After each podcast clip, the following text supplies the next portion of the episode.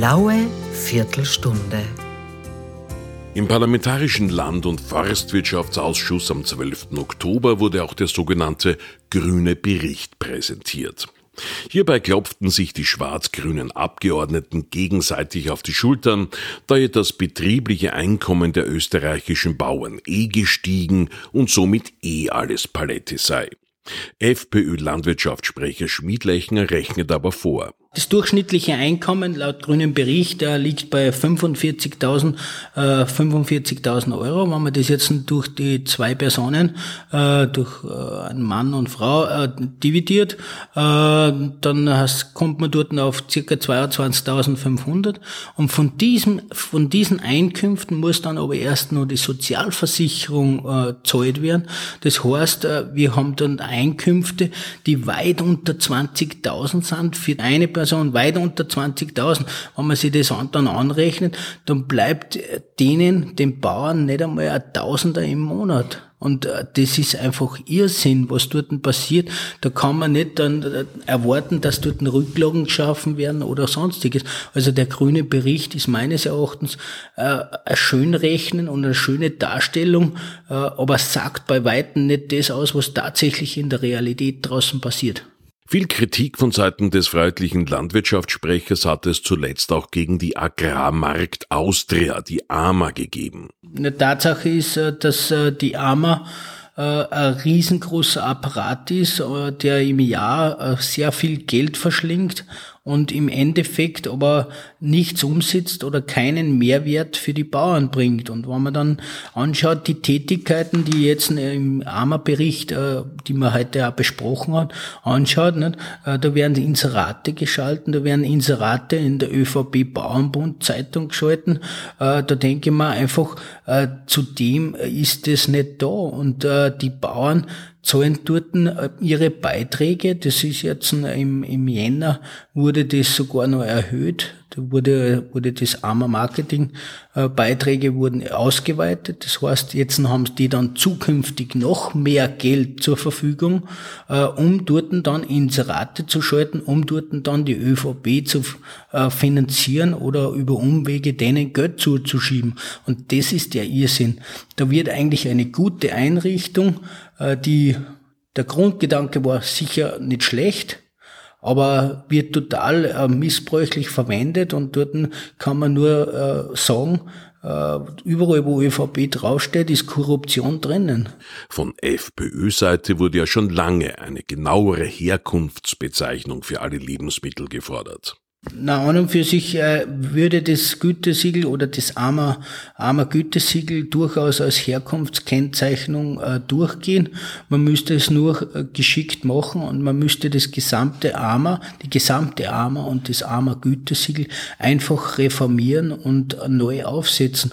Und ich denke mal, dass dort ein frischer Wind herkehrt und dort einfach einmal äh, mit, ich sag's jetzt ein bisschen äh, strenger, dort auch mit dem Reißbesen durchgegangen wird und äh, der ganze schwarze Milch da einmal ausgekehrt wird, weil äh, Tatsache ist und äh, das hat schon den Anschein, dass die AMA ein bisschen zu, zu einer ja, geschützten Werkstätte für äh, ÖVP-Söhne äh, und ÖVP-Politiker, äh, die man irgendwie versorgen will, äh, verkommt. Und äh, dort, glaube ich, ist höchste Zeit, dass dort einmal zusammengekramt wird.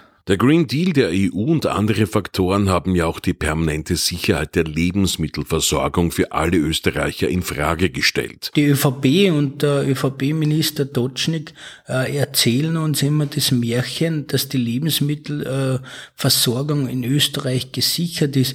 Äh, das, äh, da gibt's jetzt einen Rechnungshofbericht, der die tatsächlich, äh, tatsächlichen äh, äh, Zahlen aufwirft und der durchaus auch äh, besorgniserregend ist, äh, weil er einfach äh, klar und deutlich sagt, äh, dass in Österreich die Lebensmittelversorgung nicht gesichert ist und in vielen äh, Bereichen einfach dort Unterversorgung herrscht und wir dort abhängig sind von Importen aus dem Ausland. Und ich denke einfach, das ist der total verkehrte Ansatz, wenn man auf der einen Seite sagt, man tut die Bauern reglementieren und einschränken und in der Produktion einschränken und weiß aber ganz genau, dass wir die Lebensmittel ja eh brauchen würden. Ne? Und äh, dort geht die ÖVP in eine total verkehrte Richtung, äh, sich immer etwas einzureden, dass alles in Ordnung ist. Wenn es nicht in Ordnung ist, äh, zeigt dieser Rechnungshofbericht auf. Und wir haben heute den Minister aufgefordert mit einem Antrag, äh, dass er dort endlich handelt, dass er dort endlich Aktivitäten setzt. Äh, leider wurde dieser Antrag aber vertagt. Zuletzt hatte die schwarz-grüne Regierung ja auch Lebensmittelimporte aus der Ukraine forciert. Aber nicht nur die Bauern, auch die Konsumenten muss man schützen vor diesen Importen, weil äh, in der Ukraine sind 80 Prozent des angebauten Getreides sind mit gentechnisch veränderten Saatgut angebaut.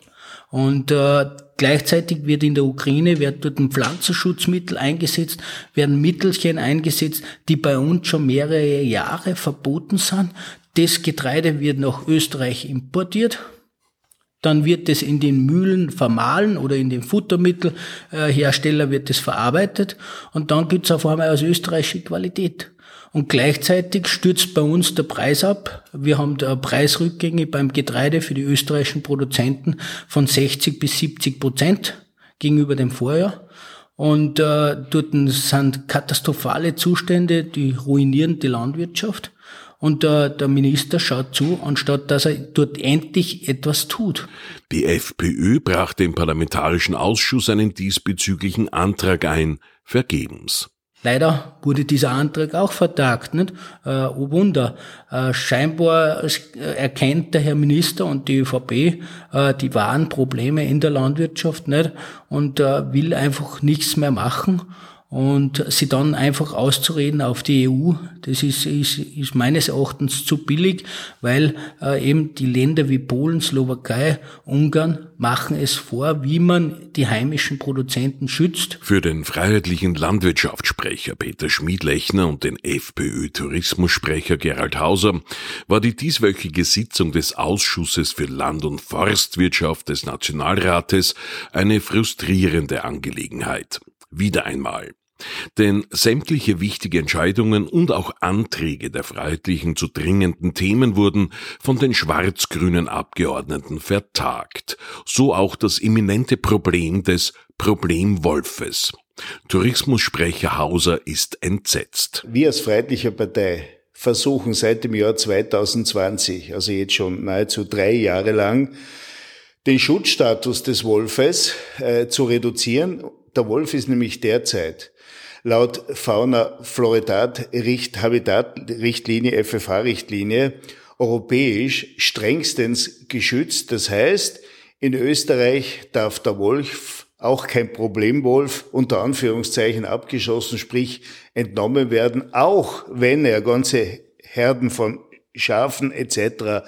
reist. Und das war die letzten Jahre ein Megaproblem, nämlich nicht nur für die Landwirtschaft, sondern auch für den Tourismus und für uns, für die Bevölkerung. Wieso? Äh, viele Bauern überlegen sich mittlerweile ihre Herden, ihre Schafsherden, ihre Tierherden nicht mehr auf die Almen aufzutreiben.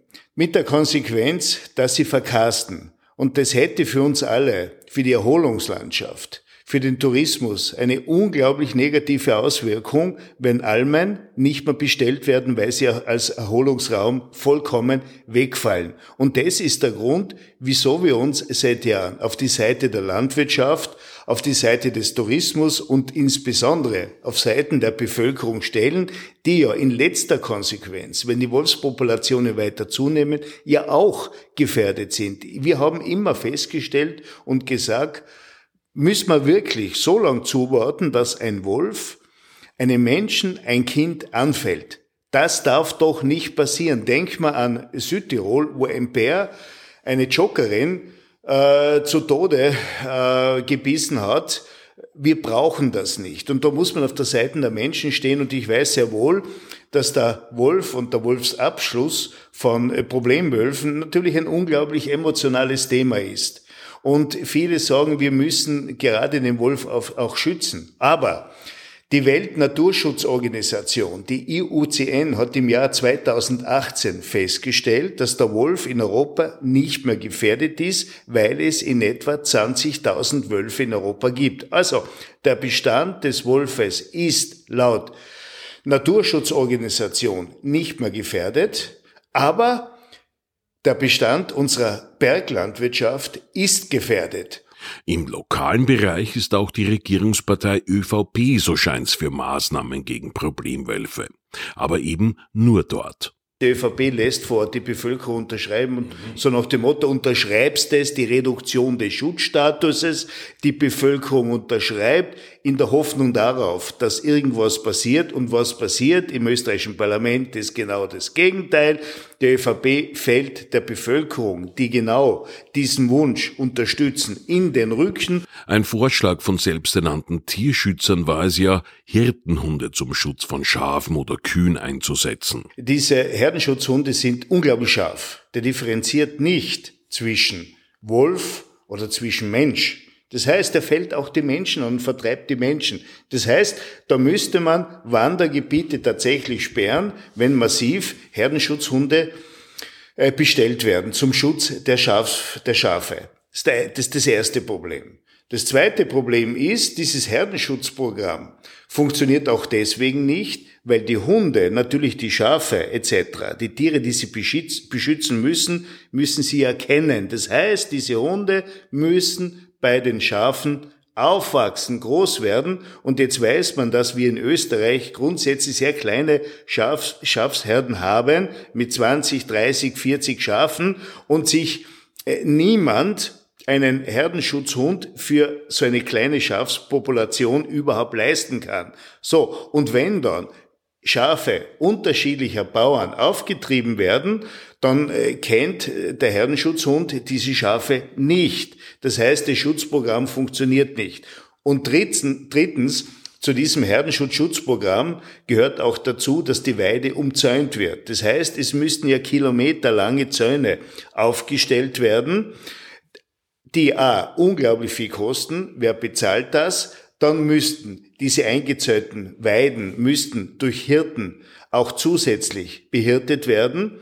Da brauche ich also pro Woche zwei Hirte. Wer bezahlt das? Also es ist äh, nicht leistbar. Und das Dritte, was dazu kommt, diese Zäune, in diesen Zäunen können sich auch andere Tiere wie Hirsche und so weiter mit ihren Geweihen verfangen, elendig zugrunde gehen, was nämlich Tierschützer überhaupt nie andiskutieren. Aber ich habe schon Fotos gesehen, wo also äh, Hirsche, Rehe sich in solchen äh, äh, Zäunen verfangen mit dem Geweih und elendig zugrunde gehen. Aber das wird immer ausgeblendet.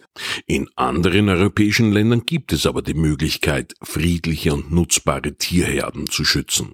In Finnland zum Beispiel gibt es Weidezonen für die Rentierzucht und in diesen Weidezonen darf der Wolf abgeschossen werden. Das ist europäisches Recht. Und ich sage immer, wieso ist das Recht, das für Schweden, für Finnland gilt, für Österreich nicht möglich? Nur weil man es bei der, beim Beitritt zur Europäischen Union äh, seitens der ÖVP vergessen hat, mit zu verhandeln, ist das kein Argument. Also wir wollen diesen Fehler jetzt sanieren und aufgrund der ganzen Argumente wollen wir haben, dass der Schutzstatus des Wolfes gemäß FFH-Richtlinie der Europäischen Union von vier auf fünf reduziert wird, damit der Wolf auch ganzjährig bejagt werden darf.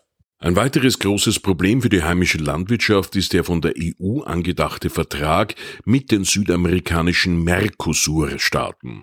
Für FPÖ-Nationalratsabgeordneten Gerald Hauser ein Wahnsinn. Die Europäische Union verhandelt äh, seit Jahren und versucht, diesen Wirtschaftsvertrag abzuschließen mit der Konsequenz, dass äh, äh, der europäische Markt, sprich auch der österreichische Markt, mit Unmengen billigen Rindfleisch aus diesen Staaten beliefert wird da stellt sich niemand die Frage der Umwelt. Das muss ja hertransportiert werden.